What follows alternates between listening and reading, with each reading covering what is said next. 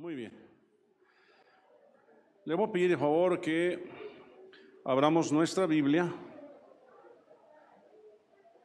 Abramos nuestra Biblia en Éxodo 28.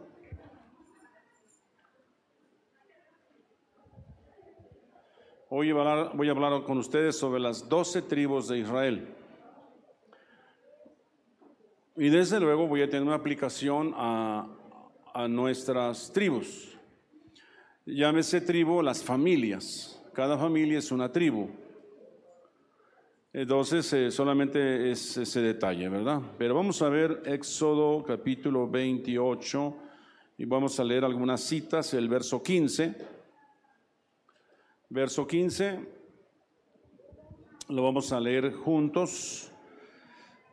Dice así, harás asimismo el pectoral del juicio de obra primorosa, lo harás conforme a la obra del efod de oro, azul, púrpura, carmesí y lino torcido. Ponga su atención en la palabra pectoral. Y harás asimismo el pectoral del juicio. Era un pectoral del juicio. Quiero decirle que el sumo sacerdote tenía ocho vestiduras sacerdotales y una era el pectoral. El pectoral era una, una lámina que tenía en el pecho eh, colgada con unos listones, cadenas de oro, listones de carmesí, en fin. Y en esa lámina había doce piedras, doce piedras eh, preciosas, ónice, eh, carbunclo, rubíes, etc. Cada una de esas piedras representaba a las tribus de Israel. Y decía yo que la aplicación es familiar porque cada uno de ustedes tiene, usted debe ser un sacerdote de su casa y usted debe tener las ocho vestiduras. Y habrá oportunidad para hablarles de las ocho vestiduras. Pero quiero hablarles a ustedes de cada uno de ustedes tiene un pectoral. En ese pectoral están los doce tribus de Israel. Si tiene doce hijos, pero si tiene cuatro, nada más cuatro hijos. Si tiene dos, tiene usted dos, dos hijos. Pero en ese pectoral usted va poner no solo los hijos, sino los nietos. ¿Verdad? Entonces a lo mejor usted tiene tres hijos y usted pone ahí a Juan, a Alberto y a Enrique. Pero luego Enrique tiene dos hijos, entonces pone ahí a, a los otros dos nietos y así hasta que llene usted su, su lámina, su pectoral. ¿Ok? Está muy cerca del corazón. Entonces, ahora vamos a leer el verso 29, pero dice que es el pectoral del juicio. Quiere usted que se convierte en un juez, un juez. Usted se convierte en un juez cuando usted lleva ese pectoral. Vamos a leer verso 29, 28, 29. Dice, y llevará Aarón los nombres de los hijos de Israel en el pectoral del juicio sobre su corazón, cuando entre en el santuario para memorial, por memorial delante de Jehová continuamente. Entonces usted tiene que entrar, tiene que entrar en el santuario, ¿verdad? Y debe llevar ese pectoral del juicio con las doce piedras, ¿verdad? Están sobre su corazón. Entonces, por ejemplo, cuando eh, Nancy entra al santuario, ¿quién es Nancy? Levante la mano, Nancy. ¿Usted por quién, eh, quién, qué lleva en su pectoral? ¿A quiénes lleva en su pectoral? A Belén, Melody, Melody. Y usted dice, te ruego por Melody, Señor. Ten misericordia de ella bendícela, donde quiera que vaya.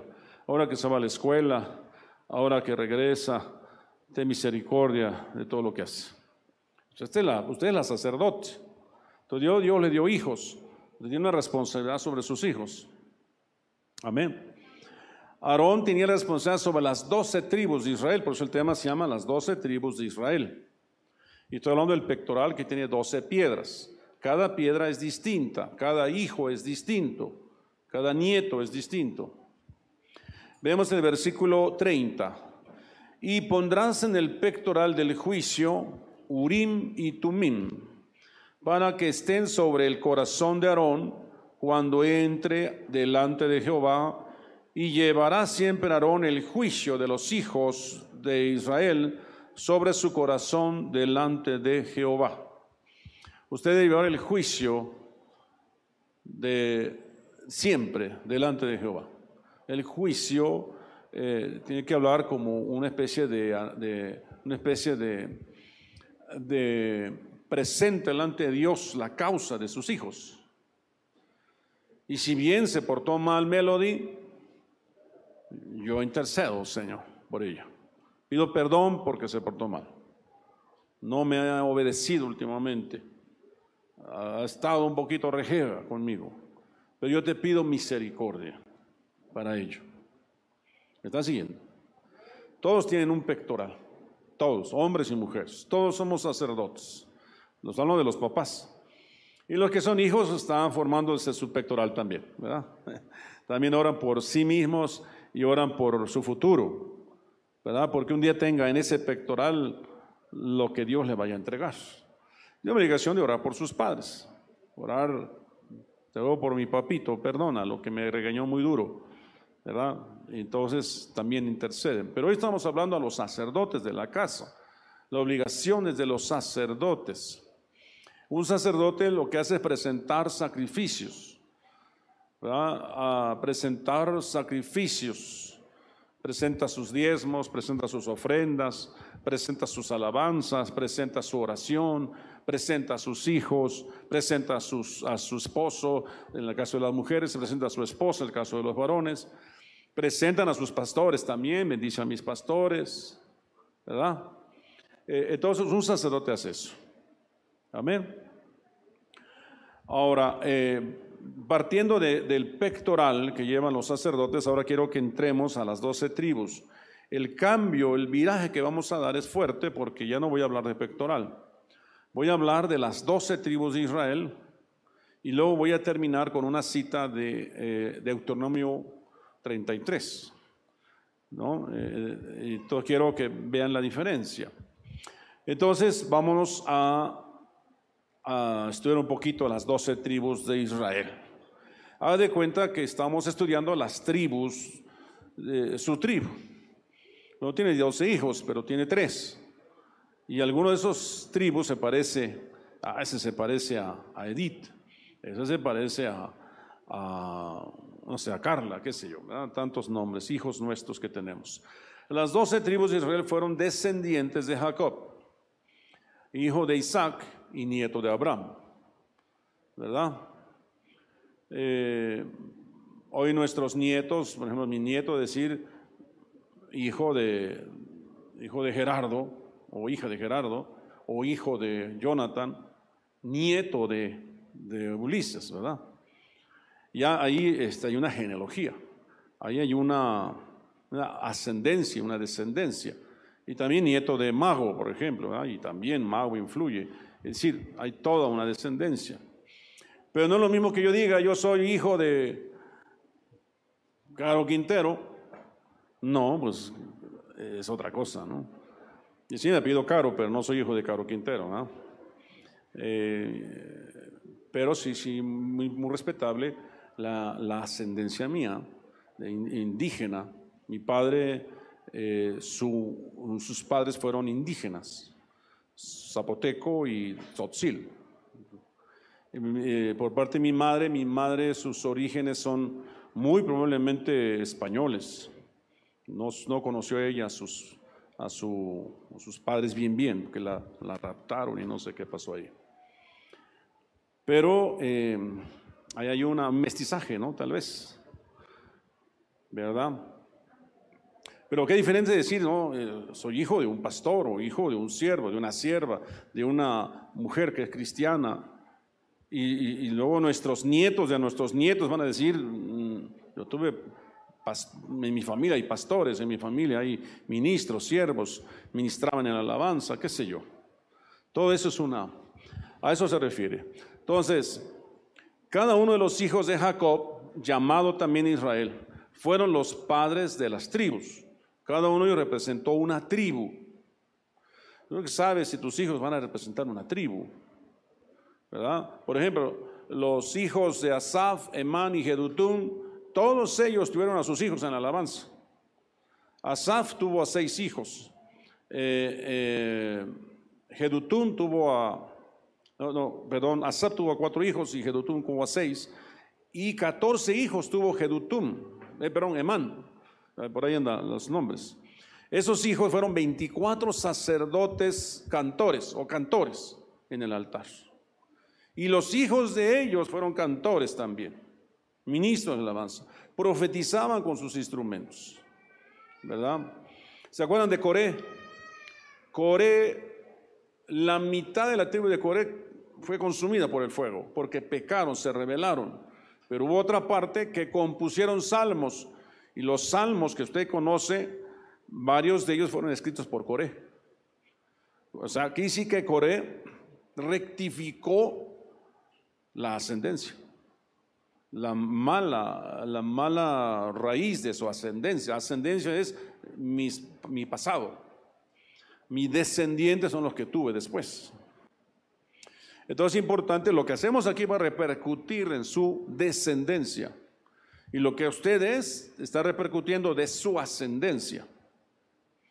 Y a usted le toca rectificar su ascendencia para que su descendencia sea bendita. Amén. Bueno, cuando dice, le profetizan a, José, rama fructífera es José. Y sus ramas eh, pasarán, la, pasarán el borde de la barba, dice. Entonces se habla de que va a tener una descendencia fructífera. Y de hecho, Manasés y Efraín fueron hijos de José y formaron parte de las dos tribus de las que vamos a ver ahorita. Dos de esas dos eran Manasés y Efraín. Qué privilegio, pues. Bueno, los nombres de los hijos de Jacob, de acuerdo al orden del nacimiento, son, bueno, ahorita vamos a ver rápidamente. Tenemos a Rubén, a Simeón, a Leví, a Judá, Dan, Neftalí, Gad, Aser, Isaacar, Zabulón, José y Benjamín. Cuando usted pasa a sanidad interior, le preguntamos su nombre, su edad, el nombre de su padre, de su madre, el nombre de sus hermanos, del mayor al menor, incluyéndose usted. Entonces te dice, bueno, mi hermano mayor, ¿verdad? Yo fui la última, por ejemplo. Entonces ya tengo su ascendencia, su, su familia, su árbol genealógico. Y entonces ahí, ahí empieza la sanidad interior, ¿verdad? Aquí hagan de cuenta lo mismo, ¿verdad? Le estamos haciendo sanidad interior aquí a, a Jacob. ¿Quiénes son tus hijos? Uh, Rubén, Simeón, etc. Rubén significa Dios me ha mirado. Fíjate, todo empieza desde el nombre.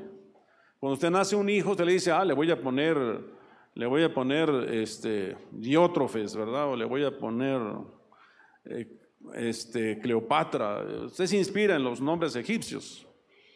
Y luego el hijo ya cuando sabe uso de conciencia dice, mamá, ¿en qué estabas pensando cuando me pusiste Cleopatra? Yo nada más quiero ver serpientes, ¿verdad? O Guadalupe, ¿verdad? Eh, nido de serpiente, creo significa Guadalupe. Eh, este, Jessica, Jessica viene de Jesse. Jesse era un hombre que no miraba nada. Era siervo de Eliseo y, no veía nada. Señor, son muchos los que vienen contra nosotros. Ay, Señor, abre los ojos para que vea, para que vea que eran más los que estaban con él que los que venían contra ellos. Había uno que se llamó Jades. Jades significa con dolor me parió mi madre. Entonces toda la vida era, andaba eh, adolorido. ¿verdad? Digo, perdón por las dolores, aquí hay algunas dolores, ¿verdad? Que les hemos cambiado su nombre para que no, no les estemos recordando sus dolores, ¿verdad? Pero, pero a veces la personalidad de alguien es de acuerdo al nombre. ¿Me está siguiendo? Todo, todo, todo importa. Entonces aquí el nombre Rubén, Dios me ha mirado. Simeón, Dios me ha oído. Leví, Dios se unirá a mí. Judá, mi alma alaba a Jehová. Dan, Dios me ha juzgado. Neftalí con luchas de Dios. Ese, los que se llamen, los que se llamen Neftalí, todo el tiempo están luchando contra algo, ¿verdad? Gad vino la aventura, ventura se llama, a ser para dicha mía, para felicidad mía. Y sacar, Dios me ha recompensado. Es Isaacar. Dice que ahorita estábamos en mi oficina y mi nieto me pregunta que qué era eso y tengo yo un, un costalito se le abre el cierre y se saca un talit. El talit lo tengo como una referencia del pueblo judío. Entonces le dije, mire, este es un talit, es un manto. Entonces lo, lo extendí, así se extiende. El pueblo judío lo extiende y lee, Baruch Adonai lee una porción en hebreo. Entonces lo mostré y él dijo, mira, dice Eliel, sabe ya leer. Y lo revisé y parece que dice Eliel, está en letras hebreas. Parece que dice Eliel. Digo, sí, cierto, hijo. Digo, Eliel significa Dios es Dios. el nombre es muy importante.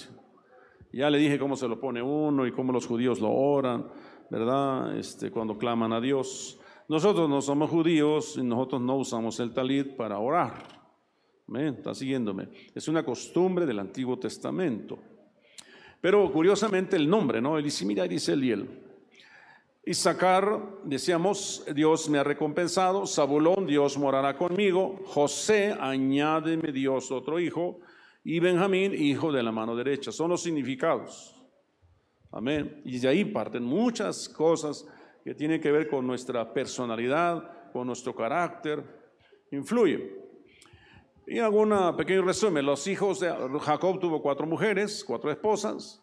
Se casó con una, pero le dieron otra y trabajó siete años por la que realmente amaba, y la costumbre de darle a la mujer, a la hija, y darle una, una, eh, una doncella, digamos, que una ayuda. De tal manera que habían cuatro mujeres y hubo una rebatinga de hijos entre ellas, y una le dio a su sierva para que el varón se llegara a ellas y le diera hijos de ella. Una cuestión ahí. De tal manera que Jacob tuvo cuatro mujeres, y los hijos de Lea fue Rubén, Simeón, Leví, Judá, Isaacar y Zabulón. Eh, los hijos de Bilja, una de las siervas, las siervas de Raquel, Raquel era estéril, Raquel no tenía hijos y era su coraje, ¿verdad? Y Bilja le dio dos hijos a Raquel, que es Dan y Neftalí. Y luego díjole, ah, pues yo le doy mi sierva a mi esposo, y la sierva se llamaba Silpa, y Silpa le dio dos hijos, Gad y Aser. Y luego Raquel finalmente concibió y dio dos hijos, José y Benjamín. Y esos fueron el total de hijos que tuvieron, que tuvo Jacob. Amén. Muy bien. Entonces, puede parecerse a nuestra vida. Algunos han tenido hijos en el pasado, en otros matrimonios. ¿Verdad?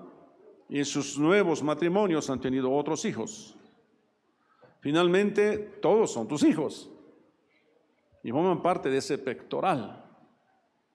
Y cada uno de ellos tiene su historia, su nombre y su historia.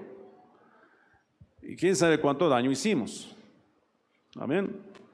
Los hijos que se tuvieron en otros matrimonios, ¿verdad? O los hijos que se tuvieron en el matrimonio, gracias a Dios que nada más es un solo matrimonio, pero que se tuvieron antes de conocer a Cristo y después de conocer a Cristo. Era otra la cultura que se tenía sin Cristo a la cultura que ahora se tiene con Cristo. Y cada uno lleva de ellos, lleva su, su, característica, su sello. Si usted hubiera conocido a Cristo, no le hubiera puesto Cleopatra. Tal vez le pone usted eh, Judá, ¿verdad? En fin, qué sé yo.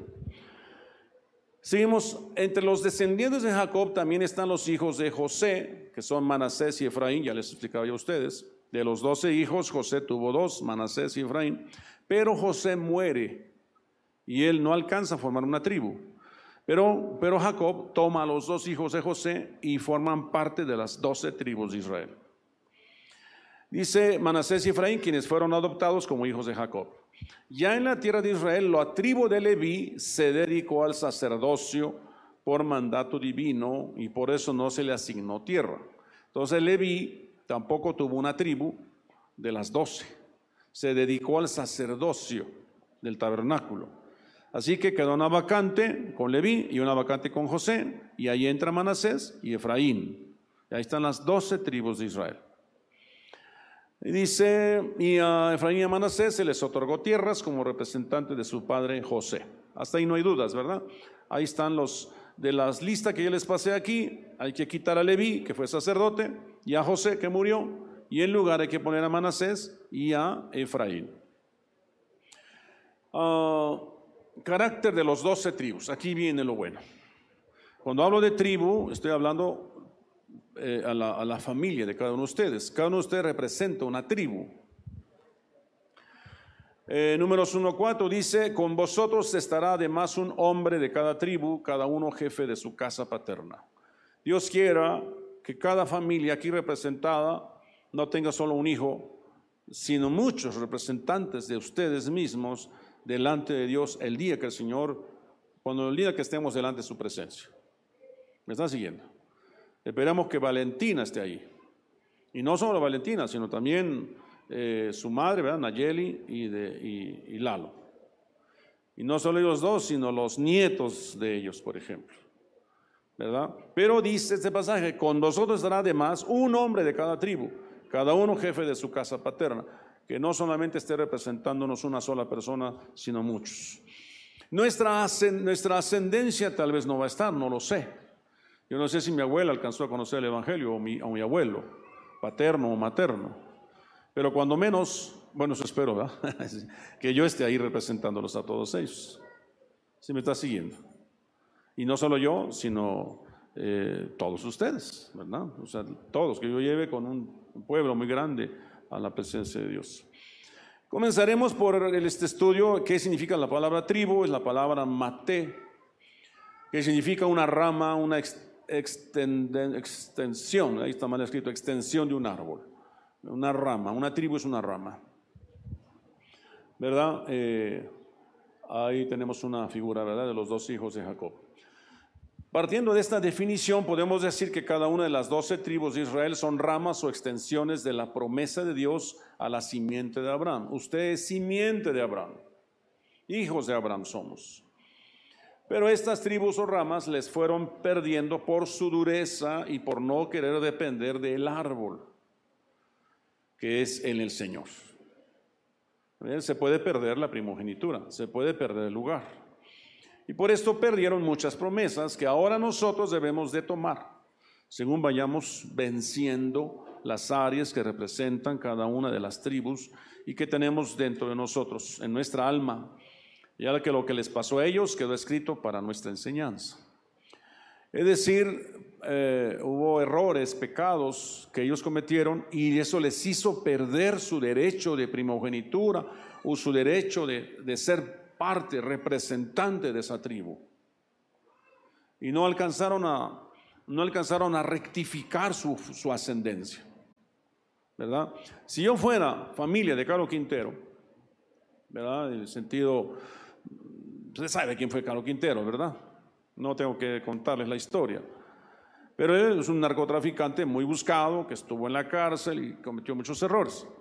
Y todavía no hace mucho que salió y lo andan buscando y que. Pues no, no es nada bonita su historia, ¿verdad? Yo tuviera que rectificar, tendría que rectificar el narcotráfico, el narcomenudeo, los asesinatos, ¿verdad? Las injusticias, la corrupción que cometió. Tengo mucho trabajo. Señor, perdóname por, porque sí, yo y mi casa hemos sido narcotraficantes. Yo y mi casa hemos sido eh, eh, ladrones. Hemos matado, asesinado, ajustes de cuentas. ¿No? Y lo bueno que pude haber hecho, Caro Quintero, a lo mejor le dio dinero a los pobres, no me va a contar porque viene de mala procedencia. Entonces, rectificar esa ascendencia me va a costar mucho trabajo. Si no es que esa maldición viene a mi vida y al rato ando yo también en el narcotráfico. Y ahora no sé por qué, a lo mejor yo no, pero mis hijos ya como que tienen tendencias al, al narcomenudeo. ¿Cómo se le facilita colocar droga acá, colocar droga allá? usted tiene que ver su, ascendencia en sus hijos. De repente sus hijos están desviando, eh, están teniendo una influencia ancestral generacional de algún, de algún abuelo, de un padre o de uno mismo. ¿No? Por ejemplo, me decía mi hija, eh, eh, fíjate que a los niños, me dice Karen, le gusta mucho ir a las bibliotecas. Y nos volteamos a ver a mi esposa y yo, y es que para mí en las bibliotecas era lo máximo. No había computadoras en ese entonces. Así que yo me la pasaba en la Biblioteca México, allá en el centro, por, por Valderas. Ahí me encontraban de seguro. Porque no siempre tiene la posibilidad de comprar todos los libros. Y ahí estaba yo, leíle. Y a ellos les gusta ir a la biblioteca. Hay una biblioteca aquí en Portales, ahí se van y se meten. Y yo, ay, cómprame este libro y cómprame este otro, me gusta me dice su mamá. Entonces hay una, una influencia positiva, ¿verdad? Pero cuando vemos que como que se están desviando es una influencia negativa, ¿verdad? Entonces eso, de eso estamos hablando ahorita. Romanos 15:4 dice, porque todo lo que fue escrito en tiempo pasado para nuestra enseñanza se escribió a fin de que por medio de la paciencia y del consuelo de las escrituras tengamos esperanza. Entonces, todo el pasado está escrito para nuestra enseñanza, para que no cometamos los mismos errores. Estudiar las doce tribus de Israel nos va a llevar a una revelación de algo. ¿Verdad? Tenemos que vencer ciertas tendencias que tuvieron nuestras generaciones. Tribu de Rubén. Génesis 49, 3 al 4. Rubén, tú eres mi primogénito, mi poderío y el principio de mi vigor, prominente en dignidad y prominente en poder. Qué bonitas palabras le dijo su padre. Incontrolable como el agua, no tendrás preeminencia. Punto. Eres incontrolable, tu carácter es tremendo. No tendrás preeminencia, porque subiste a la cama de tu padre y la profanaste él subió a, mi lecho, dice ahí. Entonces, el padre está maldiciendo a su hijo. ¿Cuántos aquí son padres? ¿Y cuántas veces hemos maldecido a nuestros hijos? Antes de conocer a Cristo y ahora conociendo a Cristo. ¿O cuántos de nosotros que fuimos hijos, nuestros padres nos maldijeron? Bueno, mi, padre, ay, no me bajaba de, tonto y de groserías, desde que era yo pequeño, toda mi vida. No recuerdo un solo día que me haya dicho, que me haya dejado de decir algo, al menos hasta que me casé, pues. Ya casado ya le bajó, Pero, pero toda mi vida fue así, ¿no? Y yo me esforzaba por portarme bien, me esforzaba por agradarlo. Y, el día que me dio mi bicicleta y me fijo en la bicicleta, mira papá, ya puedo manejar. Y el, papá muy contento. Pero apenas cometió un error y dice, ay, groserías. Así eran los padres de antes, pues. ¿Verdad? Y fue hasta que conocí a Cristo que le dije, Señor, yo perdono a mi padre. Yo lo bendigo. Y renuncio a todo eso que me dijo. Está así. Pero no quiere decir que por eso yo era perfecto. Yo tenía errores. Y si mi padre eh, me maldecía, seguramente es porque yo cometí algún error. Y lo mismo que pasó con Jacob. Jacob le dijo, incontrolable como el agua. Incontrolable como, o sea, es una pirinola. No sé si tengo usted hijos incontrolables.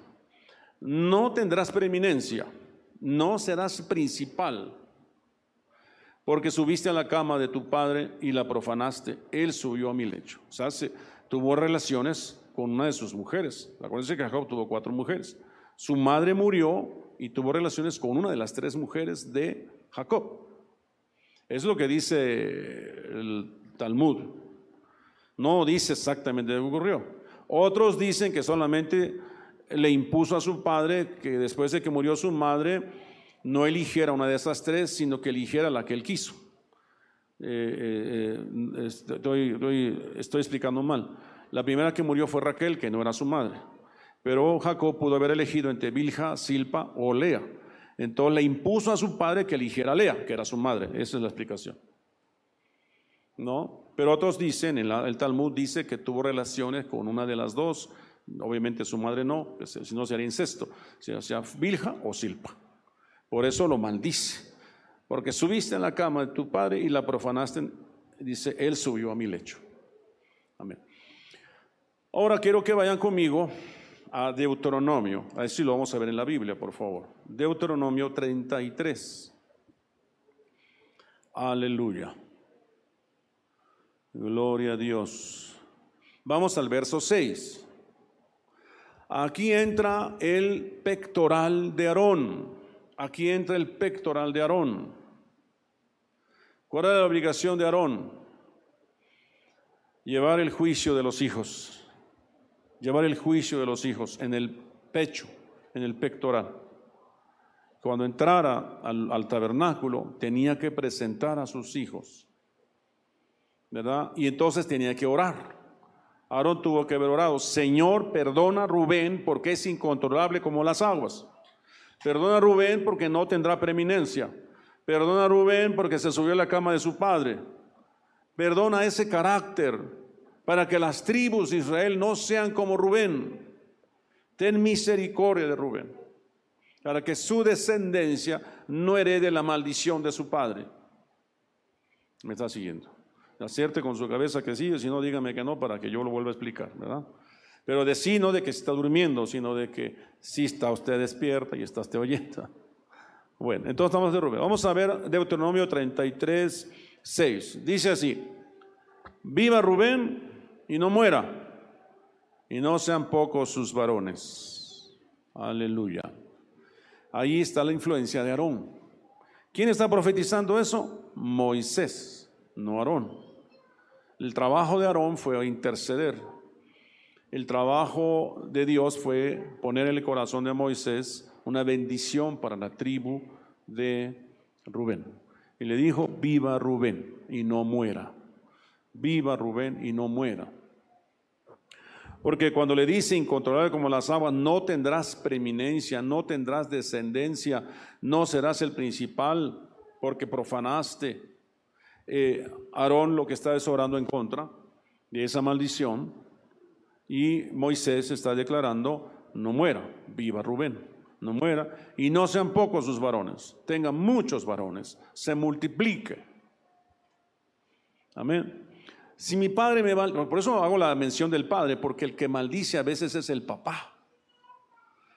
Hello, voy a decir como el apóstol Víctor, hello, ¿verdad? Así decía, hello, y volteaba a ver a todos. Porque a veces el papá es el que no se aguanta y maldice al hijo. Ya me hartaste, ya no te soporto. Y empieza a maldecir. ¿Verdad? Pero el Aarón, el Aarón es el que intercede. O sea, ya ustedes que son cristianos, que conocen a Dios, ya no deben maldecir. Gracias a Dios mi padre se convirtió el Evangelio y amó a su pastor. Un día me acuerdo, me dijo, ayúdame a comprarle un shofar a mi pastor. Y no son baratos. dije, sí, papá, honra a tu pastor. Y le llegó con el shofar a su pastor, allá en Chiapas. Mi padre había cambiado. Entonces, quizá los años que yo me dediqué a orar antes de que él se convirtiera, rectificaron sus errores. El hecho de que yo lo haya perdonado ayudó. El hecho de que yo haya eh, eh, orado pidiendo perdón por lo que estuve una hora en aquel entonces ahí de rodillas, Señor, te ruego, cambia a mi padre, quítale el alcohol, Señor, ten misericordia, transfórmalo. Eso fue como una hora. Yo me levanté de esa oración convencido de que Dios iba a obrar. Algo en mi espíritu me dijo, yo voy a hacer algo. A los pocos días mi padre tuvo un accidente terrible en su vehículo, en un lugar que le llamaban la curva del diablo. Ahí todo el mundo se mataba.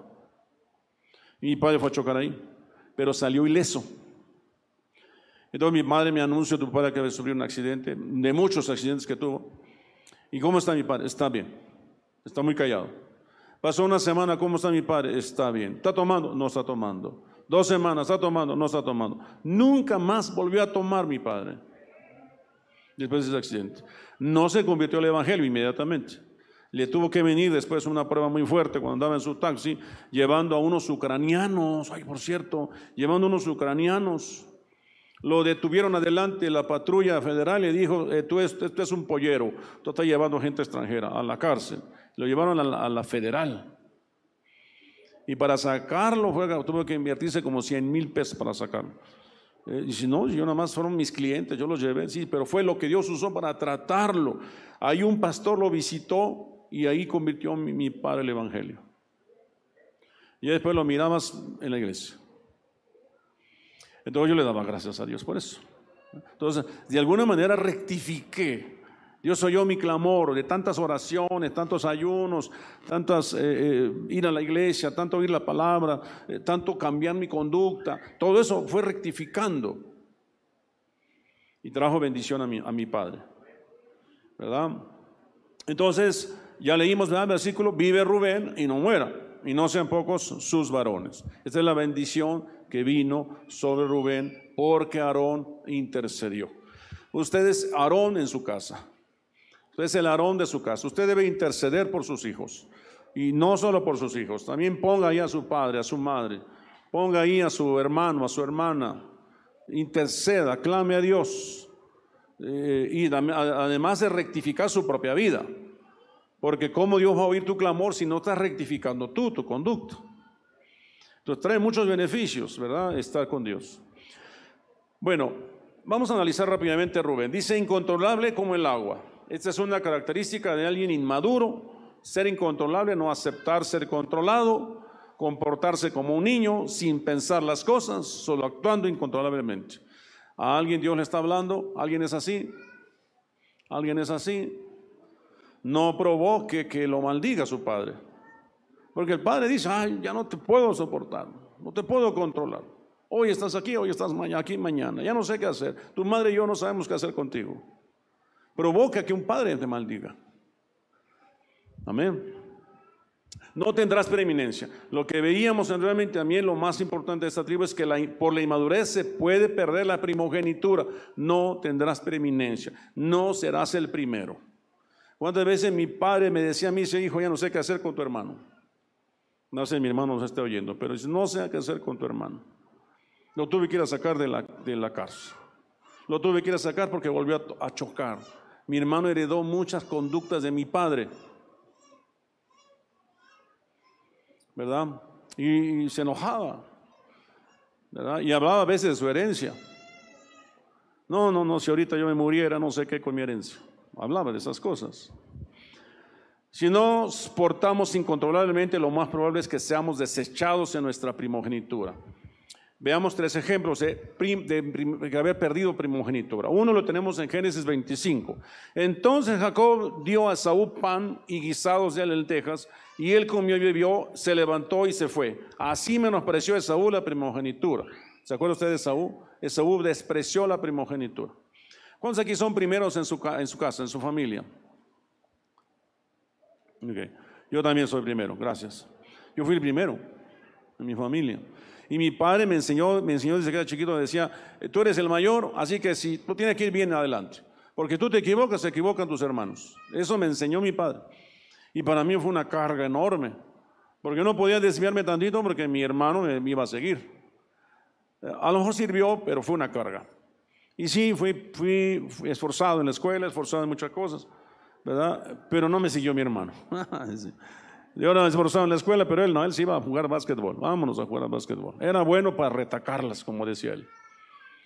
Y yo, yo le hacía sus exámenes en la vocacional. Reprobaba un montón de materias. Y dice, oye, échame la mano. Yo estaba chavo y decía, bueno, quiero a mi hermano. Y yo hacía el examen por él. Y lo pasaba. Lo pasaba. Los carnales pierden la primogenitura. Es importante que, ahora quiero decirle lo siguiente, ya levantaron la mano los primogénitos, ahora quiero decirle que todos somos primogénitos en Cristo, solo que la preeminencia la lleva Él, Jesucristo. Es el primogénito entre todos nosotros. Amén. Entonces, de hecho, ¿quién irá primero a la guerra? Judá irá primero. Y Jesús es de la tribu de Judá. Él no perdió la primogenitura. O sea, era Rubén, pero perdió la Rubén la primogenitura. La perdió Simón, perdón, Simeón y Leví, porque dice, le dice armas mortales, también los maldice, ahorita lo vamos a ver. Pierde la primogenitura y Judá lo bendice. Te alabarán tus hermanos y se inclinarán ante ti, ante ti. Y Judá fue primogénito. Y Judá nunca perdió la primogenitura. Usted busca en los libros y Judá siempre está primero. Ok, dice, porque Saúl perdió la primogenitura por querer proveer las necesidades físicas antes que preocuparse por las bendiciones de Dios. ¿Verdad? Hay varias razones para decir eso, pero Rubén perdió la primogenitura. Cuando fue por las mandrágoras de su madre, trajo las mandrágoras, se las dieron a Raquel, ¿verdad? Y ahí hubo una situación entre él y Raquel, proveía para su madre, amaba mucho a su madre Rubén. Quiero decir que los varones se pegan más a, a las mamás, ¿verdad? Y las mujeres se pegan más al papá, ¿verdad? Eh, es algo biológico, pues fisiológico, normal. De ahí existe el, el ¿cómo le llaman ese pecado de Edipo y el de, el de Electra, ¿verdad? Cuando se enamoran de la mamá o del papá, cosas así, los, los vamos a los extremos. Bueno, incontrolable como el agua no tendrás preeminencia porque subiste a la cama de tu padre. Los almáticos también pierden la primogenitura. Está hablando de un segundo ejemplo de primogenitura. Rubén perdió la primogenitura porque se subió al lecho de su padre. ¿Qué es subirse al lecho de su padre? ¿Qué es profanar el lecho de su padre? Espiritualmente hablando, ¿verdad? Es que eh, eh, tu hijo tenga alcances, o lances, de esos que se agarra y se mete a, tu escritorio y te agarra tus cosas y dice, oye, ¿por qué te metes con mis cosas? O agarra la camioneta y con permiso. Ese es subirse al hecho del padre. Lo ves, el hecho del padre es no respetar al papá. En la iglesia aquí sería, por ejemplo, que hacen algo y ¿qué, ¿por qué lo dice? Me dijo el pastor. Y no es cierto, el pastor no le dijo nada. Ese es subirse al hecho del padre. De hacer cosas eh, eh, que no le ha sido autorizado a hacer. En nombre de su padre, en nombre del pastor, por ejemplo, o en nombre del papá o de la mamá. Entonces, cuando tenemos hijos así, tienen esos alcances. No los maldiga, hable con ellos, o hijo, no está bien que agarres mis cosas. No está bien que hayas dicho que yo te di permiso. No está bien que, que en mi nombre hagas cosas. Te estás subiendo lecho, a mi lecho. Estás está mal. Ahí hay una tendencia de tu carácter que está equivocado. ¿Me está siguiendo? Si no, dígame por favor, porque no me dicen ni sí ni no. Yo digo, wow, está difícil esto. Bueno, Génesis 17, otro ejemplo de primogenitura. Y dijo Abraham a Dios, ojalá que Ismael viva delante de ti. Ismael era su primogénito. ¿Quién era el primer hijo de Abraham?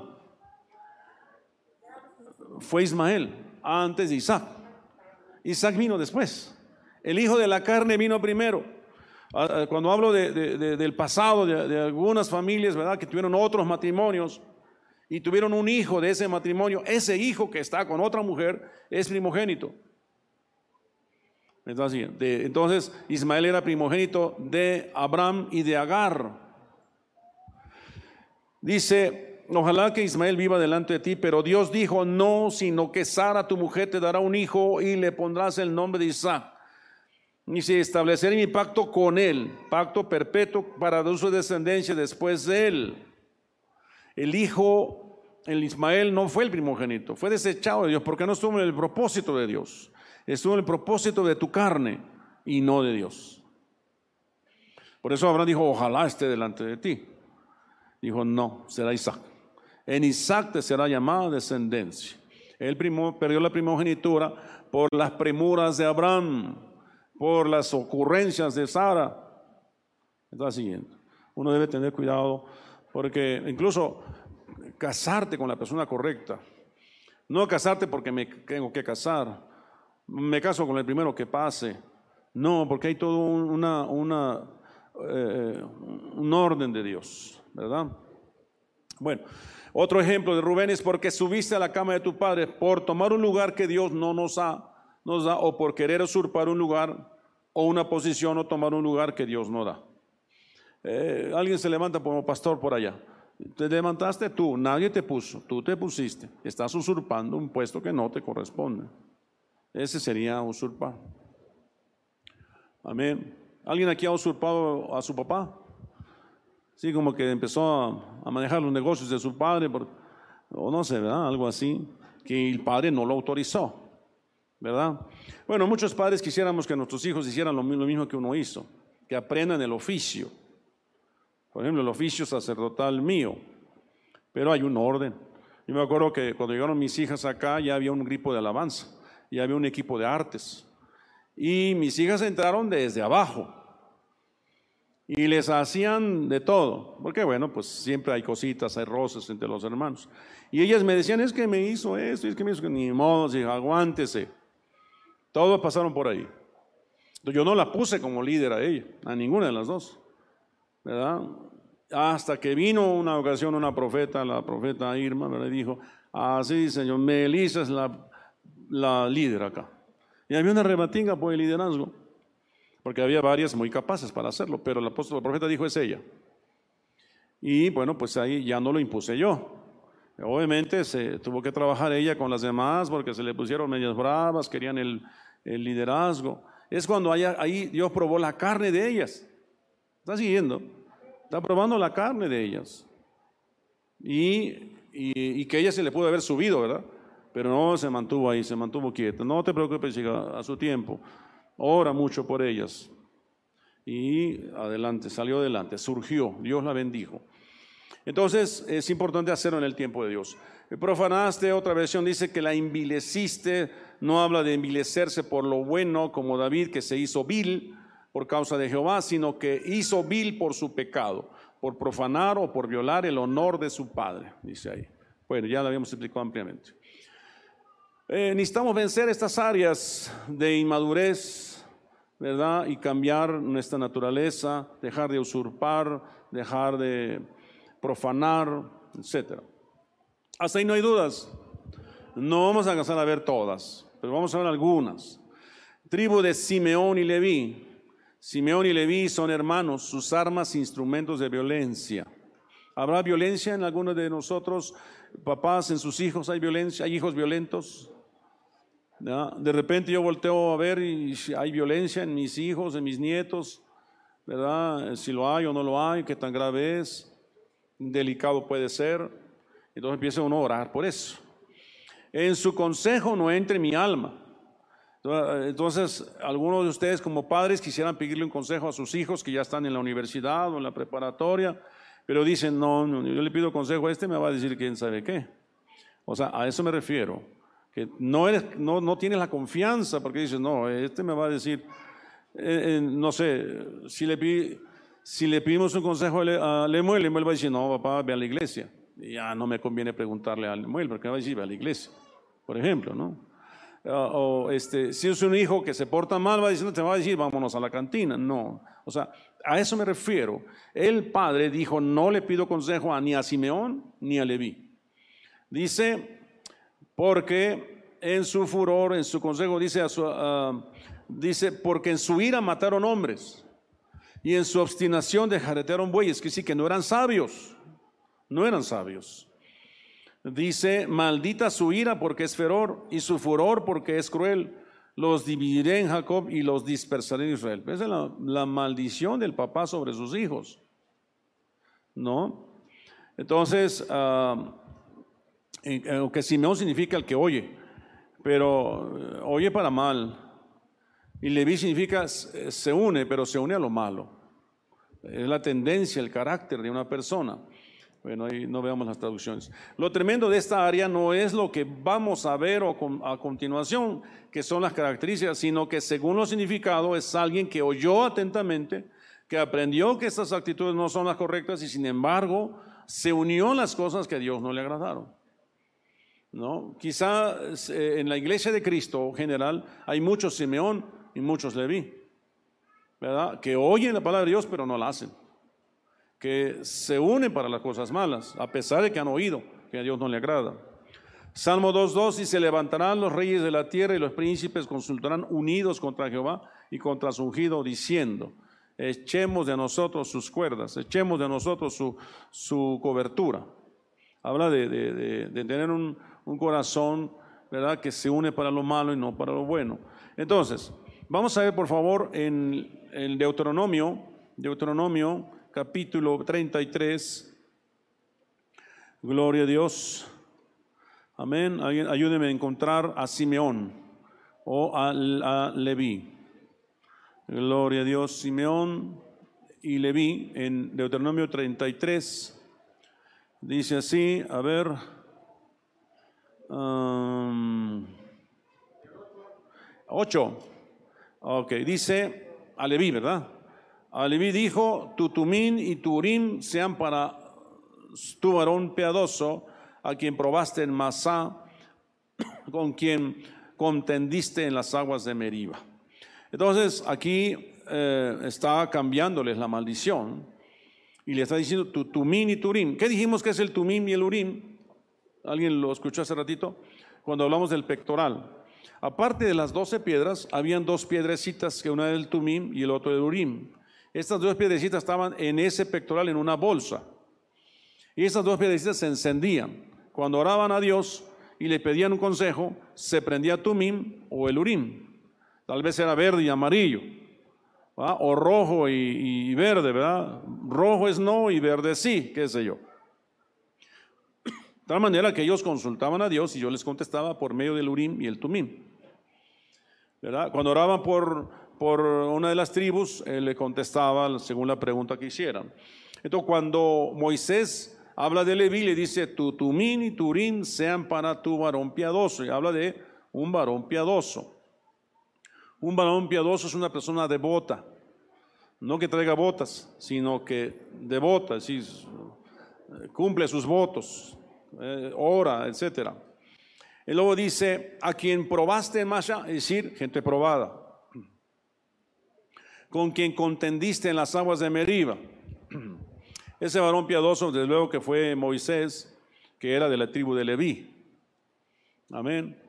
Y luego dice, quien dijo de su padre y de su madre, nunca los he visto, y no reconoció a sus hermanos, ni a sus hijos conoció, pues ellos guardaron tus palabras y cumplieron tu pacto.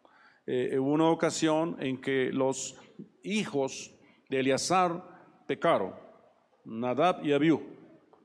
Y dice la Biblia que cayó fuego del cielo y los, los mató. Pero no le permitieron a Aarón y a Moisés llorar a sus hijos por el pecado que habían cometido sus hijos. Entonces, cuando dice, quien dijo de su padre y de su madre, nunca los he visto, y no reconocieron a sus hermanos, ni a sus hijos conoció, pues ellos guardaron tus palabras y cumplieron tu pacto en el becerro de oro, los únicos que no dieron oro para hacer el becerro fueron los de Leví. Son los únicos que no se coludieron para hacer ese, ese ídolo de oro, mientras Moisés estaba ahí arriba buscando a Dios. Entonces, entonces hay una bendición muy especial que Moisés da, pronuncia a, favor de Leví, contrario a la, a la maldición de su padre. Ahora, ¿qué tuvo que ver ahí? Aarón y el pectoral. Aarón y el pectoral, orar. No tiene que ser así siempre. Señor, ten misericordia. Eh, ten misericordia de eh, Belén, ¿no? Ten misericordia de Isaac. Ten misericordia de uno de tus hijos, Eric. Y así sucesivamente, cada uno de nuestros hijos. Ten misericordia. Sé que son bravos, sé que son capaces de hacer todo. Uno ve a sus hijos y no se tiene alcances. Alcances de todo tipo. Tenemos que ser sinceros, ni modo que seamos, como dicen, ah, este, eh, no hay peor ciego que el que no, no quiere ver. ¿no? Tú tienes que reconocer que tu hijo, tu hija tiene tendencias, ¿verdad? Y tú tienes que estar orando. Tienes que estar orando. Eso eh, necesitamos hacer clamor por nuestros hijos. Sus armas, instrumentos de violencia esta área que tenemos que vencer es la violencia en nuestra alma. Tal vez somos demasiado violentos con nuestra esposa o con nuestros hijos. Ah, bueno, eso no ocurre aquí, eso allá en Júpiter. Eso aquí no ocurre, no va con nosotros, ¿verdad? Sin embargo, en la administración sí me toca administrar muchos casos de violencia en el hogar, en, en las familias. Yo, yo estoy por varios lados, ¿verdad? Eh, atendiendo a muchos esta área que tenemos que vencer la violencia, la ira. Realmente quiero decirle que cuando una persona es violento, y iracundo en extremo, ¿verdad? Tiene fuertes problemas, fuertes raíces ancestrales, generacionales, feas, feas, feas, feas. Y tenemos que tratar con eso, que trabajar con eso.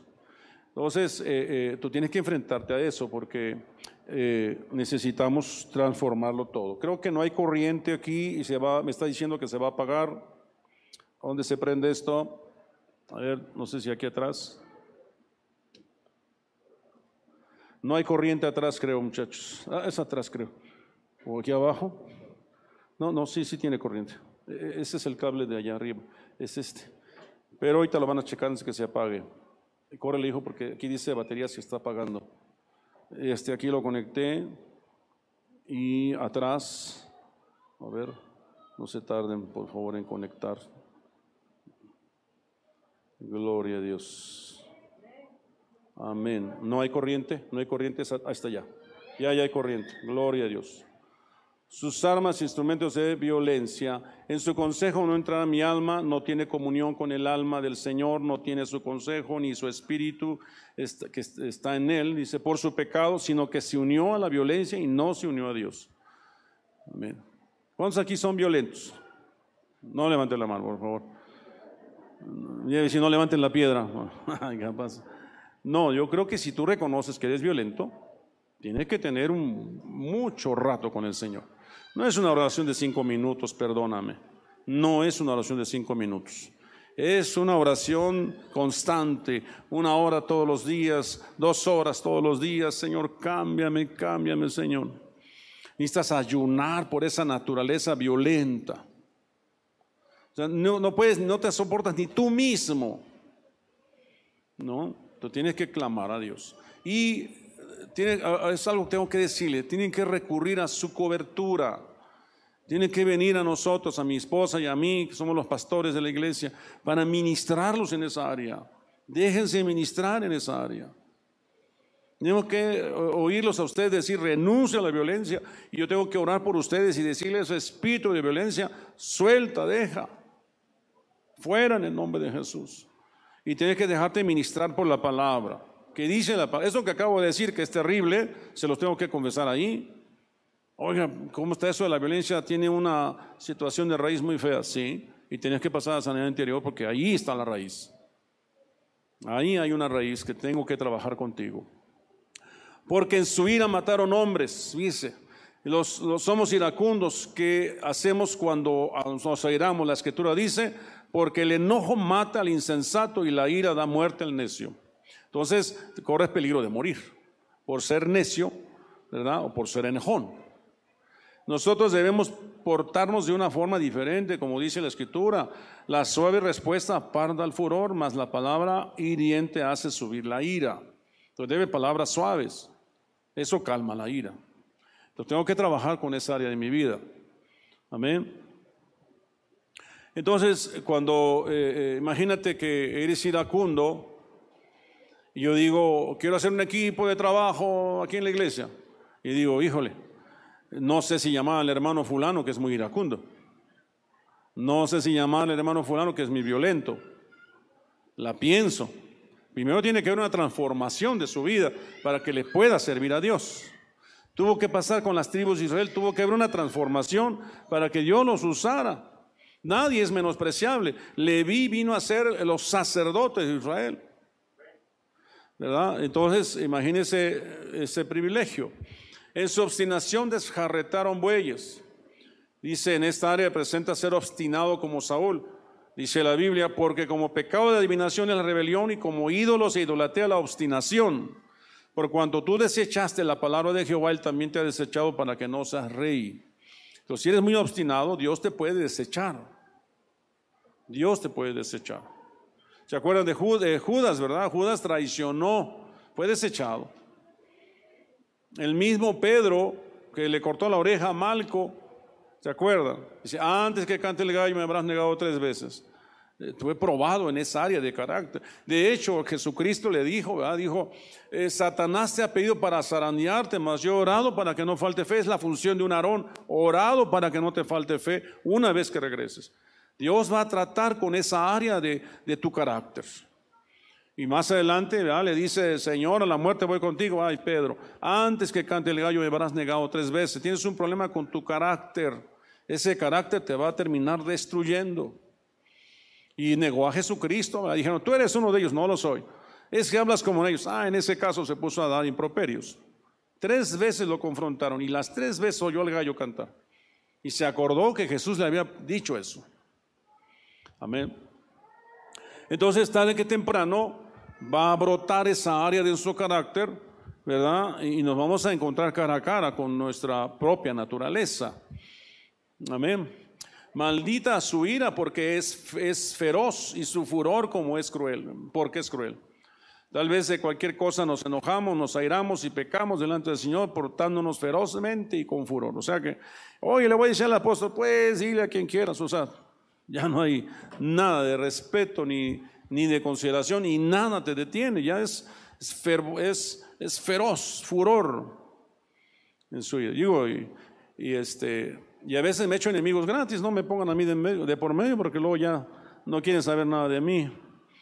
Una ocasión me tocó atender a un hermano que me habló la hermana, muy triste, el, el, esposo estaba muy, muy enojado, muy violento, y fuimos con mi esposa a verlo. Y entonces estaba con su maleta ahí metiendo cosas, y digo, hermano, ¿dónde va? Y a donde yo voy es algo que a usted no, no me lo dijo, pero ya nomás yo le completé. ¿no? Y ah, caray, No, no, no, había, no había en él ningún temor hacia mi persona, o respeto, no a nada. En ese momento se olvidó de todo. Era tanta la ira, tanto el furor, que no le importó nada. ¿No? Digo, por, por, por cortesía, ¿verdad? No, no digo nada, no sé, perdón, pastor, eh, que me molesté con mi esposa, ¿verdad? No nos ponemos de acuerdo. Y ahora hubiera habido una administración ahí, ¿verdad? No, hermano, no, no se enoje, ¿verdad? A ver, hermana, dónde estuvo el error, ¿verdad? Pídase perdón, qué sé yo. No, pero el hermano agarró su maleta, me dijo eso y se salió. Y, este, y fue una cosa muy, muy desafortunada, ves que haya pasado, pero es el furor, había que trabajar con esa área. Y, eh, y lo mismo pasa con la tribu de Judá, ¿verdad? Y a ti, Judá, te alabarán tus hermanos. A él lo bendice. Te alabarán tus hermanos, tu mano en la servicio de tus enemigos. Se inclinarán a ti los hijos de tu padre. Cachorro de león de Judá, de la presa, hijo mío, ha subido. Se agazapan, se echan como león y como leona. ¿Quién lo despertará? El cetro no se apartará de Judá, ni la vara de gobernador, de gobernante entre tus pies, hasta que venga Silo, que es Jesucristo, y a él sea dada la obediencia de, sus, de los pueblos. Él ata la vid su pollino, y a lo mejor sepa el hijo de su asna. O sea, cuando Jesús entró a Jerusalén, entró en un asna. Él lava en vino sus vestiduras, vino es la palabra y en la sangre de las uvas su manto, la sangre de Cristo. Sus ojos están apagados por el vino y sus dientes blancos por la leche. Ah, de bendiciones y bendiciones. Los dientes hablaría de madurez y la leche hablaría de la, de la palabra, en fin, hay mucha profecía ahí. Habla de Jesucristo. Ahora, ¿qué daño le hizo esa profecía Jacob a Judá? Bueno, pues que se sintió el, el super ultra archi, ¿verdad? Eh, siervo de Dios. Entonces, eh, eh, cuando lo alabaron sus hermanos, él se engrandeció, se enalteció. Ese fue el pecado de Judá. ¿Verdad? Este, eh, ese fue uno de los errores que se cometió ahí con ellos. Sin embargo, vemos que su padre lo bendice. Lo bendice. En la historia, Judá fue el que intervino para que no mataran a José, sino habló para que lo vendieran y no que lo mataran. Sin embargo, Judá se desvió, se casó con una mujer de las tierras de por ahí cerca, ¿verdad? Eh, casó uno de sus hijos, tuvo uno de sus hijos, se casó con una mujer de ahí, Tamar, que murió. Luego le da a su otro hijo porque no le dejó descendencia y también muere. Y queda de darle un tercer hijo a la mujer para, según la costumbre del levirato, y no se lo da. ¿Verdad? Y, pasa el tiempo, el cel había crecido para unirse a ella, a, Tamara, y, este, y resulta que ella se viste de prostituta, Judá sube, tiene relaciones con ella, ella queda embarazada, tuvo, tiene hijos de su propia nuera, el cel, hay un relajo. Ese pecado de Judá, ¿verdad? Eh, de alguna manera rectificado en esta oración, en esta profecía. ¿Quién tuvo que ver en todo? Aarón el sacerdote. Y todos tenemos un Aarón en nosotros, un sacerdote, que es Jesús, que está en nosotros, que tenemos que estar clamando, orando, suplicando por los hijos. ¿Se acuerdan de Rispa? Ya lo decíamos en una enseñanza, ah, no, no, no mencioné aquí, pero Rispa era una mujer que oró, clamaba porque a sus hijos le dieran una muerte correcta, como hijos de príncipes. Los habían matado, ¿verdad? Porque Saúl se olvidó del pacto que había entre los gabaonitas ¿verdad? Entonces Saúl muere, Jonathan muere, entra David y vienen los Gabaonitas, quieren hacer guerra, pero le dicen a David, no queremos hacer guerra, nada más entréganos siete hijos de Saúl y con eso mitigamos el asunto. Y a él le pareció bien y le entrega los siete hijos de Saúl. Los matan, los cuelgan, pero la madre de dos de ellos se pone ahí, ¿verdad? A orar, a clamar, a espantar a los sopilotes que se querían comer a sus hijos ya muertos hasta que le dan es avisado a David, entiende y les dan santa sepultura entre los, entre los hijos de los reyes. ¿Qué quiere decir? Que usted como padre tiene que ponerse a favor de sus hijos. No deje que vengan los, los buitres a picotearles la cabeza a sus hijos, hablando de hijos que están fuera del camino de Dios. O que están en el camino de Dios, pero que están en pecado y vienen los avestruz, los, los animales buitres, a picarles la cabeza, alejarlos del camino de Dios. Uno tiene que ponerse ahí como Aarón, a clamar, a suplicar. No, la maldición que habían hecho sobre Leví sobre Simón era muy grande. Sin embargo, vean ustedes la, la bendición que trajo su padre sobre ellos. Y en el caso de Judá, a pesar de los errores, fue rectificado en las oraciones de Aarón y la profecía de Moisés fue grande. Tan es así que hasta el día de hoy, ¿verdad? Esta palabra se cumplió en Jesucristo. Amén. Y entonces eh, eh, te alabarán tus hermanos. La gente pierde la visión de, lo que Dios le ha mandado cuando recibe alabanzas de otros. Ese fue el problema de Judá. Recibió la alabanza de la gente. ¿Verdad? Eh, qué bonito tocas, qué lindo predicas. Cuidado con eso. Tu mano en la servicio de tus enemigos. No debemos pedir que nos sirvan. Dejemos que sea el Señor el que exalte a su tiempo y no busquemos el reconocimiento de los demás. ¿verdad? Que no, no busquemos el reconocimiento humano, sino el de Dios en el tiempo de Dios. El cetro no se apartará de Judá, ni la vara del gobernante de entre sus pies. El creer que Dios no puede desecharnos y confiarnos trae perder la visión de lo que Dios nos ha mandado. Judá fue desechado, voy a decir. Fueron llevados cautivos a Babilonia. Judá, por su pecado. Lo mismo las otras, todas las tribus, todas fueron llevados cautivos por su pecado. Es decir, finalmente los sacerdotes rectificaron y vinieron profecías de bendición, pero las siguientes generaciones no caminaron por un camino de rectificación, sino por un camino de pecado y trajeron juicio sobre sus vidas. O sea, ¿qué tenemos que hacer nosotros para rectificar, para en el año de la reivindicación, nuestros hijos ser reivindicados, nuestro esposo ser reivindicado, nuestra esposa ser reivindicada? a pesar del pecado, a pesar de las maldiciones que pudieran estar descansando sobre nosotros, necesitamos ser, ser como Aarón, ¿verdad? Que llevan el pectoral del juicio y hacer juicio por ellos, ponerse en la brecha por ellos. Le dice, si alguno peca, abogado tenemos con el Padre a Jesucristo el justo. Tenemos que clamar a Dios a través de Jesucristo que obre y que tenga misericordia. Algunos casos usted podrá verlos perdidos. Yo podría ver algún caso aquí perdido pero mi obligación es interceder por él porque está perdido para los hombres, pero para Cristo, para Cristo puede ser una restauración y reivindicación. Los pastores tenemos que tener mucha fe, porque vemos cada caso, pero en fe decimos, yo creo que va a ser restaurado, yo creo que Dios va, va a hacer algo ahí extraordinario. Y hemos visto cosas extraordinarias de parte de Dios. Entonces nuestra obligación es esa carga genética, esa carga de maldición ancestral generacional que traemos todos, tenemos que presentarla delante de Dios y que Dios traiga bendición. Algunos podrán decir, no, yo veo toda mi familia está bien, yo no veo problemas, no se confíe, no se fíe. Usted siga orando, clamando, porque siga Dios rectificando, ¿verdad? A su vida, sus generaciones. Y, si hay ascendentes que todavía viven, clamar por esos ascendentes que todavía viven, abuelos, bisabuelos, y clamar por la descendencia, por sus hijos. ¿Verdad? Y, a veces no puedes rectificar a otros cuando tú no te has rectificado. Rectifícate tú delante de Dios para que cuando clames a Dios por tus hijos, Dios oiga tu clamor. Ese es el tema finalmente de, este, de esta enseñanza, ver las maldiciones del Padre y cómo, cómo fueron reivindicados después precisamente por Moisés a través de la intercesión de Aarón, ¿verdad? Que es tipología de Jesucristo, ¿verdad? Y eh, vino las bendiciones. Vamos a leer esta parte final porque siento que no voy a terminar de ver todo esto. Vamos nada más a leer Deuteronomio 33.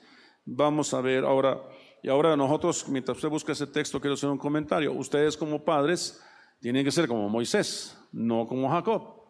Como Moisés que bendice su generación, que bendice a sus hijos. Tiene que ser, no, no, no podemos seguir maldiciendo como, como nos, nos maldijeron nuestros padres.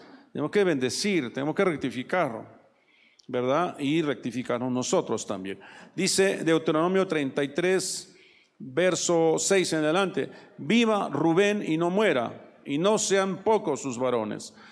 Y verso 7, y esta bendición profirió para Judá, dijo así, oye, oh Jehová, tu voz, la voz de Judá, llévalo a su pueblo, sus manos le, basten y tú seas su ayuda contra sus enemigos. Dice la, la bendición que profirió a Judá. Oye, oh Jehová, la voz de Judá. Llévalo a su pueblo, sus manos le basten, y tú seas su ayuda contra sus enemigos. Y lo podemos ver en David. Y Leví dijo, Tutumín y Turín sean para tu varón piadoso, a quien probaste en Masá, con quien me, contendiste en las aguas de Meriba, quien dijo de su padre y de su madre, nunca lo, los he visto, y no reconoció a sus hermanos ni a los ni a sus hijos conoció, pues ellos guardaron tus palabras y cumplieron tu pacto. Ellos enseñarán tus juicios a Jacob y tu ley a Israel. Pondrás el incienso delante de ti y el holocausto sobre tu altar. Está hablando de Leví. Bendice, oh Jehová, lo que hicieren y recibe con agrado la obra de sus manos. Hiere los lomos de sus enemigos y de los que lo aborrecieron para que nunca se levante. Lo dice Benjamín. Y Benjamín dijo, el amado de Jehová habitará confiado cerca de él. Lo cubrirá siempre y entre sus hombros morará. Es decir, cargarían, cargarían, ¿verdad? Habla de cargar en sus hombros. Luego dice, a José dijo, bendita de Jehová sea tu tierra, con lo mejor de los cielos, con el rocío y con el abismo que está abajo, con los más escogidos frutos del sol, con el rico producto de la luna, con el fruto más fino de los montes antiguos, con la abundancia de los collados eternos, y con las mejores dádivas de la tierra y su plenitud, y la gracia del que habitó en la salsa, venga sobre la cabeza de José y sobre la frente de aquel que es príncipe entre sus hermanos como el primogénito de su toro y su, es su gloria, y sus astas como las astas de búfalo. Con ellas acorneará los pueblos juntos hasta los fines de la tierra. Ellos son los diez millares de Efraín y ellos son los millares de Manasés. Es nada más la bendición que vino sobre José y sobre sus hijos, que era Manasés y Efraín. Luego dice, dedica como siete versículos. Luego dice, el verso 19, llamarán a los pueblos a su, a su monte. Eh, dice ahí, dice ahí, tú y sacar en tus tiendas, llamarán a los pueblos a sus montes, allí sacrificarán sacrificios de justicia, por lo cual chuparán la abundancia de los mares y los tesoros escondidos de la arena. Agad dijo, bendito el que hizo ensanchar a Agad como león reposa y arrebata brazo y testa. Dice, lo bendice, ¿ah? Escoge lo mejor de la tierra para sí, porque allí le fue reservada la porción del legislador. Y vino en la delantera del pueblo con Israel, ejecutó los mandatos y los justos, justos decretos de Jehová. Está hablando de Gad. De Dan, dijo Adán, Dan es cachorro de león que salía del, desde Basán. Fíjese que su padre dijo de Dan, serpiente junto al camino. ¿Y qué le dice Moisés?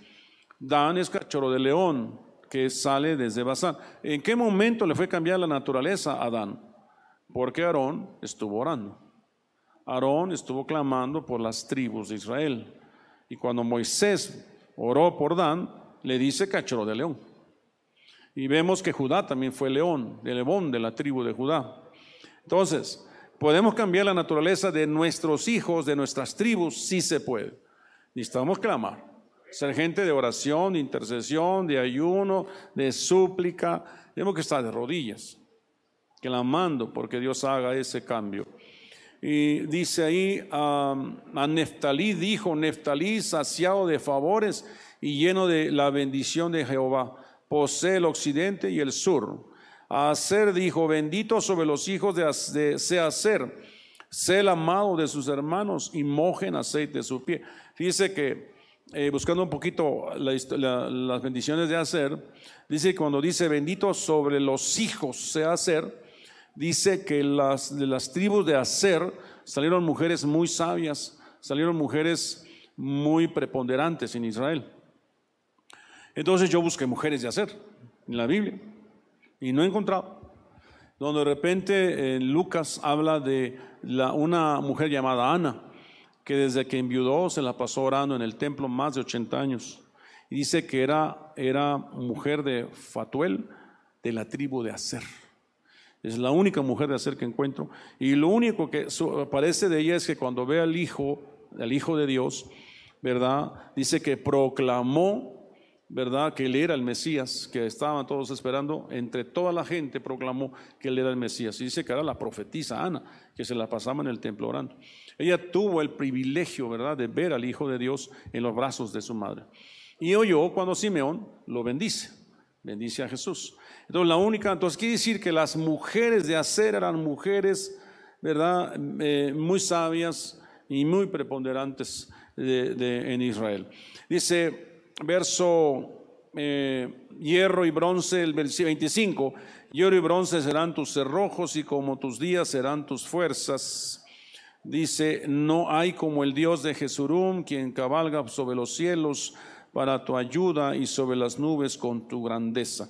Sigue bendiciendo, ¿verdad? Si se fijan, no incluye todas las tribus de Israel, termina las, las bendiciones que Dios trae sobre las tribus de Israel, pero mucho tiene que ver la función sacerdotal que la tribu de Leví, Moisés era la tribu de Leví, Aarón era de Leví, y la función del pectoral es intercede, el pectoral del juicio, ¿verdad? Que estará en tu corazón.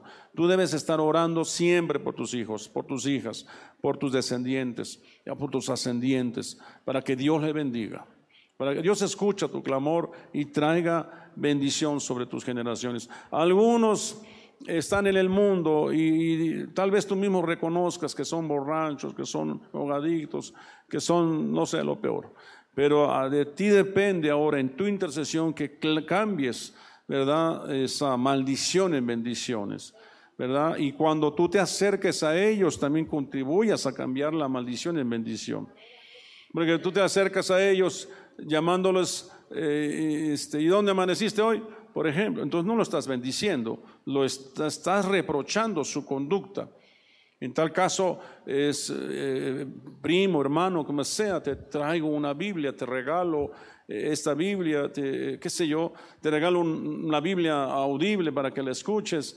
Eh, me acordé de tu cumpleaños y te traigo un regalo. Es decir, muchas de las cosas que ellos están haciendo es producto de las maldiciones ancestrales que heredamos y están luchando ellos solos. Decía, más bien no están luchando porque no tienen las armas de su milicia, pero nosotros sí, tenemos las armas para luchar, para que cambiemos esas, esa circunstancia, esa consecuencia de los pecados ancestrales y personales en bendiciones. ¿Verdad? Eh, hay alguna oración que tenemos que hacer a veces que eh, Dios transforma nuestro lamento en baile, nuestra tristeza en alegría. ¿Verdad? Eh, dice aquel pasaje, dice que óleo de gozo en lugar de tristeza, manto de alegría en lugar de espíritu angustiado, eh, en lugar de luto, dice. Ese es nuestro pensamiento, ese debería de ser nuestra forma de, orar y nuestra forma de proceder, ¿verdad? Siempre que estamos trabajando eh, eh, en favor de nuestra familia, en favor de nuestros hijos, en favor de nuestros descendientes o ascendientes. Ya no es para nosotros maldecir. No una misma fuente no puede decir maldición y maldición. Tiene que ser bendición. Yo no te puedo maldecir, hijo, al contrario, voy a orar por ti. Déjame orar por ti, hijo. Y te doy un abrazo y te bendigo. Y yo sé que Dios está ahí obrando, ¿verdad? Y voy a estar orando por ti. Las cosas van a cambiar. Tiene que ser diferente. Amén. Entonces, en esta historia de las tribus de Israel, vemos cómo las cosas cambiaron. entonces, y encontramos incluso un orden distinto, porque cuando Moisés ora, ora primero por Rubén y luego ora por, eh, no en el orden, ¿verdad?, como nacieron. Dice que ora por Rubén y, luego dice eh, Judá, ¿verdad? Primero ora por Rubén, luego por Judá. Y si seguimos viendo, vamos a encontrar que Judá siempre fue preeminente. preeminente. ¿Quién irá primero a la guerra? Judá irá primero. Eh, van como que las primogenituras o los órdenes en que aparecieron y fueron bendecidos o maldecidos algunos de ellos recuperaron cierta, cierta dignidad según, su, según, según la intercesión y la oración y la conducta que ellos también eh, eh, lograron cambiar. Por eso hablo de, hablo de rectificar. Rectifiquemos nuestra vida personal. Rectifiquemos. Hagamos un esfuerzo por cambiar nosotros y que nuestra oración nos ayude a rectificar nuestras generaciones, a nuestros hijos, nuestras hijas, etc. Amén. Gloria a Dios, gloria a Dios. Eh, eh, vamos a orar, eh, vamos a clamar a Dios. quisiera hacer un comentario así. En estos días estuve metiendo algunos grupos de oración y yo veo muy particularmente a una persona que siempre está metida en la oración. Estuve oyendo la enseñanza que daba nuestra hermana Lupita el viernes y veo que hay una seguidora. Siempre está ahí la seguidora. Yo digo, ella quiere cambiar. Ella quiere un cambio. Siempre está ahí. Y es una joven. Porque el tema que da mi hermana es para adultos. Pero ella está ahí. E incluso le manda palabras de, bendiciones, hermana, este, cosas así. Eh, hay algo, hay un clamor en su espíritu. No, es una jovencita. Ah, quisiera que eso fuera de todos. Haya una necesidad de nosotros de una transformación, de un cambio. ¿Cómo? Qué bendición estar aquí. ¿Sabe cuántos, cuántas personas estaban viendo la, enseñanza de mi hermana? Una, nada más ella. ¿Y dónde están las demás? Las tercera, de la tercera edad no estaban, ¿verdad? Y yo, ¿verdad? También ahí estaba yo viendo. Pero, este, hermano, hay un esfuerzo, luche, luchemos. Les daba yo una enseñanza hace rato a los, a los muchachos del grupo del, del devocional que damos. Los doce tribus de Israel tienen un significado. Y ese significado representa un orden para nosotros. Número uno, Dios nos miró. En algún momento de nuestra vida Dios nos miró y hallamos gracia. Y entonces, después de que nos miró, obviamente alguien nos predicó, alguien nos llamó la atención, nos dijo, Cristo te ama. Entonces tú volteaste arriba y dijiste, hablaste con él, y entonces Dios te oyó. Le dijiste algo y, cuando viste que Dios respondió, dijiste, Dios me oyó. ¿Verdad? Y entonces, entonces tú sientes cuando Dios se unió a ti. Es el tercer hijo. Y después de que se une a ti, que ves su bendición y su beneficio, entonces tú le alabas, el cuarto hijo. Es un, es un mensaje de ida y vuelta. Entonces yo le alabo. Entonces Él me hace juicio. Él me hace juicio en aquellas áreas que están imperfectas en mí, que tiene que cambiarlas. Entonces yo lucho y empiezo a luchar. Señor, pero ¿cómo puedo vencer esta violencia que hay en mi corazón? Porque tú me haces ver que la violencia está mal. Entonces luchas. Y luego Dios contesta, para aventura tuya, tú eres mi hijo y te amo y te bendigo. Entonces, entonces tú contestas, para dicha mía, vienes el domingo y le alabas con todo tu corazón y danzas. Porque para dicha tuya, el asunto que estabas tratando con él está saliendo adelante. Y entonces Él te recompensa. Entonces Él recompensa nuestra vida. A veces nos da recompensa sin merecer. Decimos, Señor, pero ¿cómo, Padre? Me bendices y yo me he portado mal. Pero entonces Dios moras con Él y entonces más quieres estar con Él. Más quieres morar en su presencia. Y entonces Él dice que me añade, me añade una bendición. O sea, es, es una constante eh, eh, comunicación con Él. Y después que me añade, me hace hijo, de, porque soy el hijo consentido, el hijo de su mano derecha. Y de así como vamos avanzando, son ciclos y ciclos. Termina ese ciclo, comienza otro. Dios me miró. Iba yo a entrar a la universidad y estaba yo luchando por entrar y entré. Dios me miró. O Dios me oyó. Me está siguiendo. Y Él se unirá a mí. Y yo le alabaré. Él va a hacer juicio en aquellas áreas de vida que están mal, ¿verdad? Yo voy a luchar, pero Él para aventura mía, Él está conmigo y para dicha mía, ¿verdad? Él me bendice. Y no solo eso, me va a recompensar y yo voy a morar con Él. Me va a añadir bendición y yo soy hijo de su mano derecha, soy su consentido. Esa es la forma en que funciona. ¿Qué mensaje le estamos dando a Dios? ¿Qué mensaje? ¿En qué etapa de nuestra vida estamos? Nosotros, en nuestra rectificación con Él, ¿verdad? Y nos toca ser arones, ¿verdad? Arones, intercesores por nuestras generaciones. Amén. Gloria, vamos a orar, vamos a orar. Yo no sé tenga usted necesidad de orar por, por sus hijos, usted tenga que orar por, por eh, un padre. Podemos tener un padre que son inconversos, una madre inconversa, una hermana, un hermano inconverso. Y, nos toca a nosotros hacer la de Aarones. Aarón intercede, que clama, que suplica a Dios.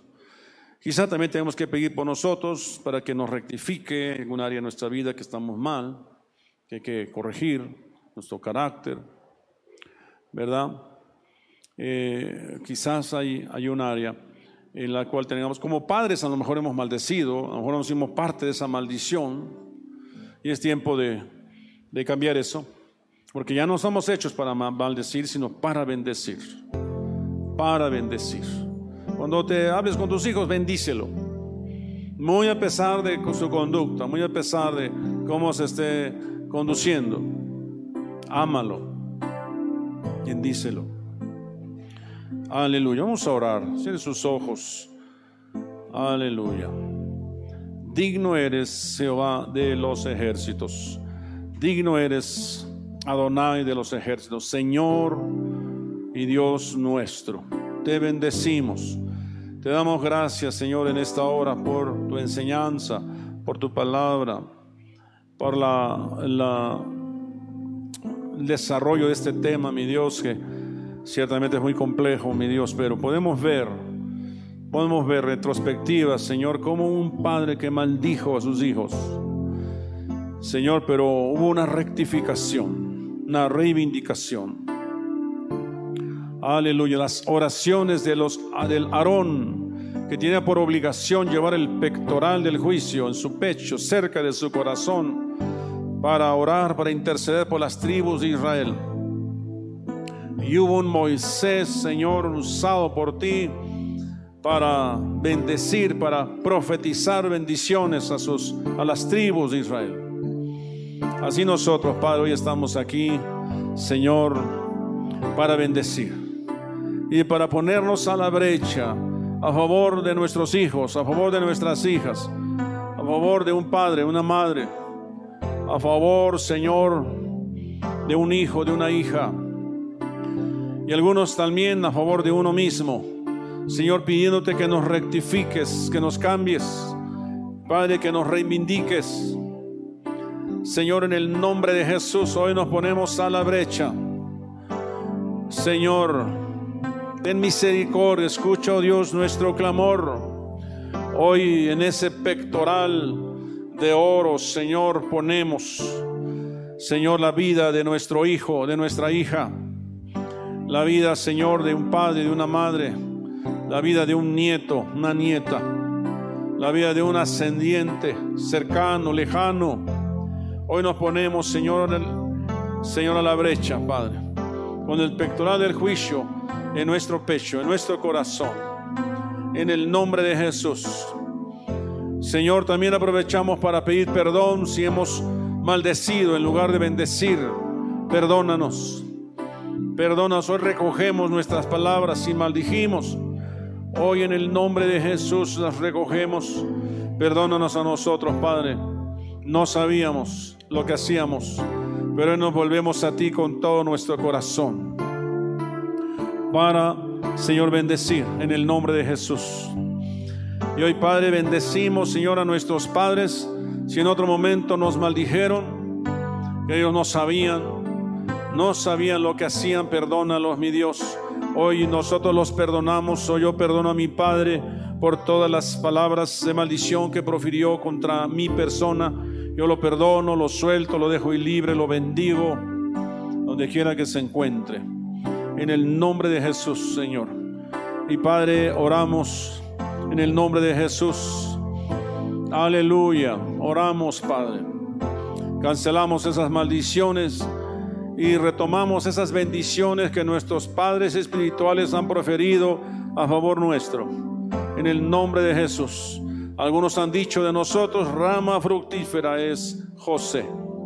Aleluya. Algunos han dicho, las bendiciones del Padre, del Hijo, el Espíritu Santo estén sobre ti. Algunos han dicho, Señor, Padre, cachorro de león. Aleluya. Algunos han dicho, Señor Dios, tu urim y tu mino estén sobre mi siervo. Padre, en el nombre de Jesús. Algunos han dicho, Señor, palabras de bendición. Aleluya. Hoy queremos recuperar esas palabras de bendición dichas a nuestra vida. Hoy las profirimos a favor de nuestros hijos. Hoy bendecimos a nuestros hijos. Hoy les decimos palabras de bendición, palabras de bien, palabras de favor palabras de misericordia en el nombre de Jesús. Aleluya, Señor, decía Jacob, mire el olor de sus vestidos. Aleluya, como el rocío del, del campo, decía. Las bendiciones del cielo estén sobre nuestros hijos, las bendiciones de la tierra, las bendiciones de, sus, de su madre, de los pechos que mamaron, las bendiciones, Señor, del abismo, dice tu palabra. Hoy leíamos las bendiciones del sol, las bendiciones de la luna. Aleluya, las promesas del cielo, las promesas de Dios estén en el nombre de Jesús sobre nuestros hijos. Aleluya, en el nombre de Jesús. Sean nuestros hijos, Señor, morando en tu presencia. Aleluya, el que habita el abrigo del Altísimo morará bajo la sombra de tu omnipotencia. En el nombre de Jesús. Aleluya. Es un día para bendecir a nuestros hijos. Hoy bendecimos en el nombre de Jesús.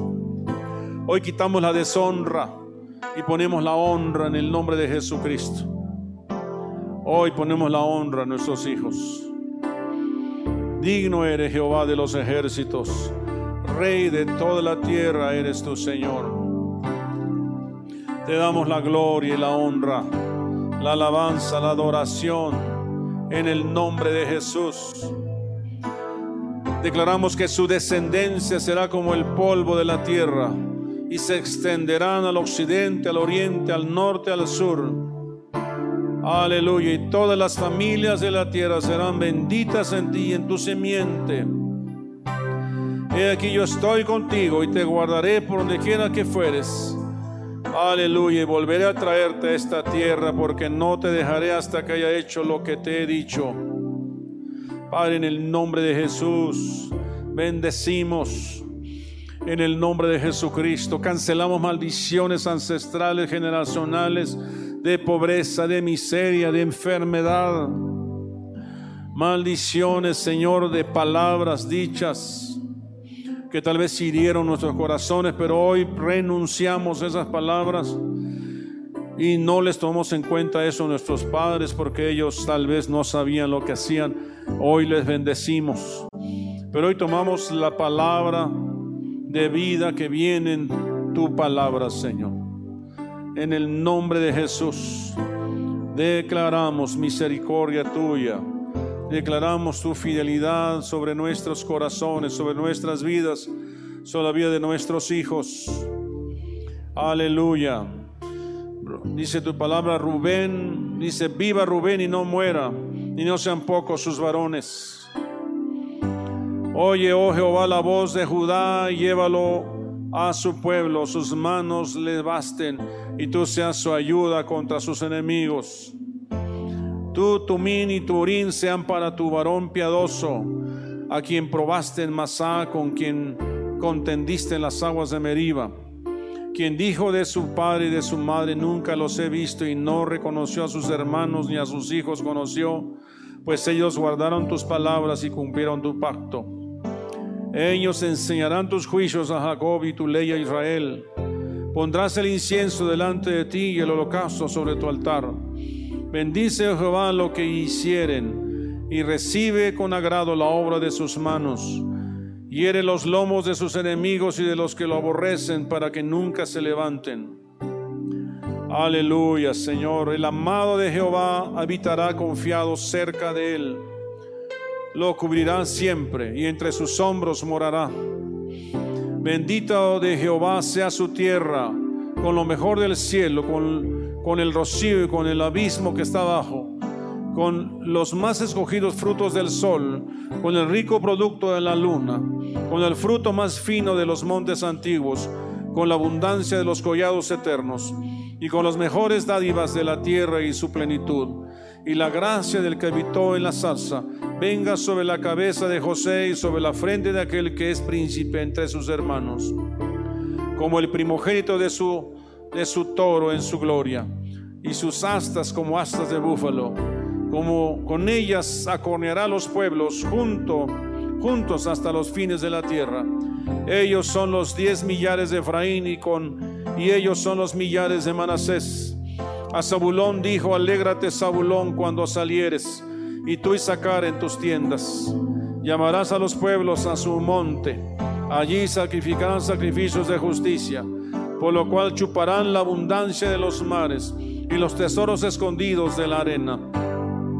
Bendito el que hizo ensanchar a Gad como leona reposa y arrebata brazo y, tes, y testa.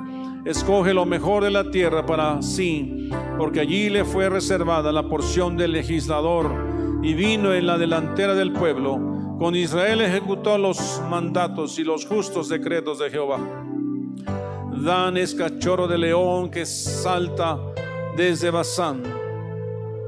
Aleluya. Neftalí saciado de favores y lleno de bendiciones de Jehová, posea el occidente y el sur. Bendito sobre los hijos sea ser, sea el amado de los hermanos y moje en pie, en aceite su pie. Aleluya, en el nombre de Jesús. Bendecimos, Padre.